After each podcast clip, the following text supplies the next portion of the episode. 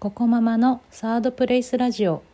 この番組は意識高い系の情報が大好きでとりあえずやってみるけど続くのは結局2割くらいの私ココママが毎日忙しいママやパパの居心地の良い場所いわゆるサードプレイスとなることを目指してお送りする番組です。はい。えーと今日はですね粋なプレゼントというテーマでお送りしたいと思います。えーと皆さんプレゼントってどうやって選んでますか？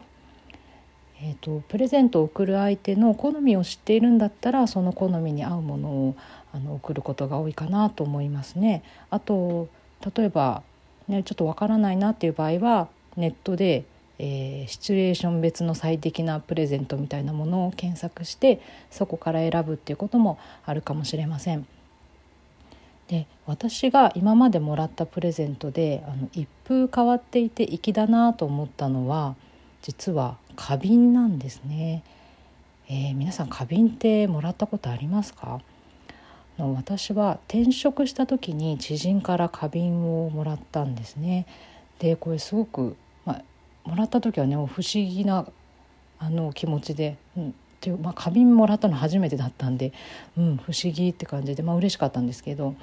で,、まあ、でも今になってこの不思議っていう気持ち以上にですねなんかこうじわじわとありがたみを感じるようになっています。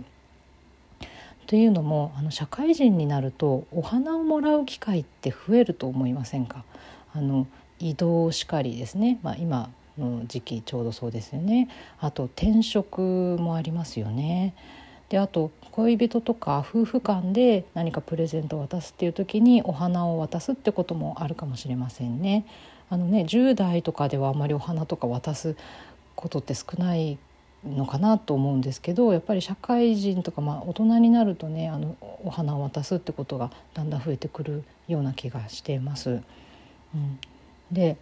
そうすると、まあ、もちろんねあのお花をもらう機会が増えるって言っても年に数回あるかないかだと思うんです。でもいざお花をもらった時に花瓶がないと結構困るんですよね。なんかせっかくきちんとこうブーケの形になってたりねこう花束としてちゃんとこうデコレーションされているんだけどそれをね飾る場所がないとすごくもったいないですもんね。で花瓶に飾るとやっぱりお部屋って華やぐんですよね。あの私元来ズボラなんであの観葉植物とかお花とかね育てられないんですけど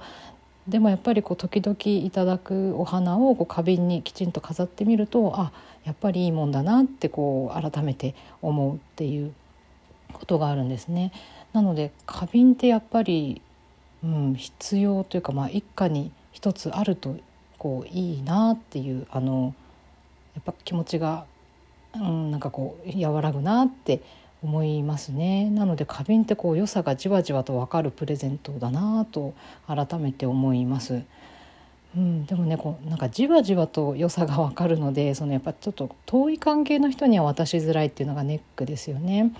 ぱ遠い関係の人だとこう美味しいものとか綺麗なものとかこういわば主役になるようなものを渡すことが多いと思うんですよね。なので花瓶だと花瓶ってなんかこう名脇役みたいな感じなので、うん、ちょっとね渡すの迷っちゃいますけど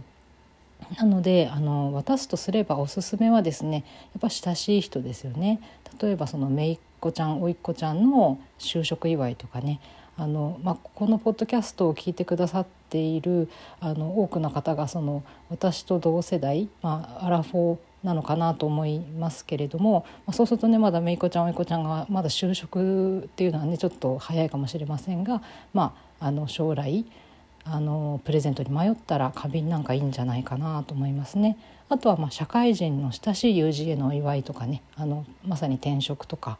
あの移動とか、まあ、そんな時にあのこの花瓶今後使ってねみたいな形でお送りするのも多分ね他の人と被らないと思うんですよね。うん、なんかすごくいいなと最近思います。うん、皆さんは粋だなと思ったプレゼントってありますでしょうか？もしよろしければあの教えていただければ嬉しいです。はい、えーと、今日は、うん、なんとなくこう思ったことをあの放送にの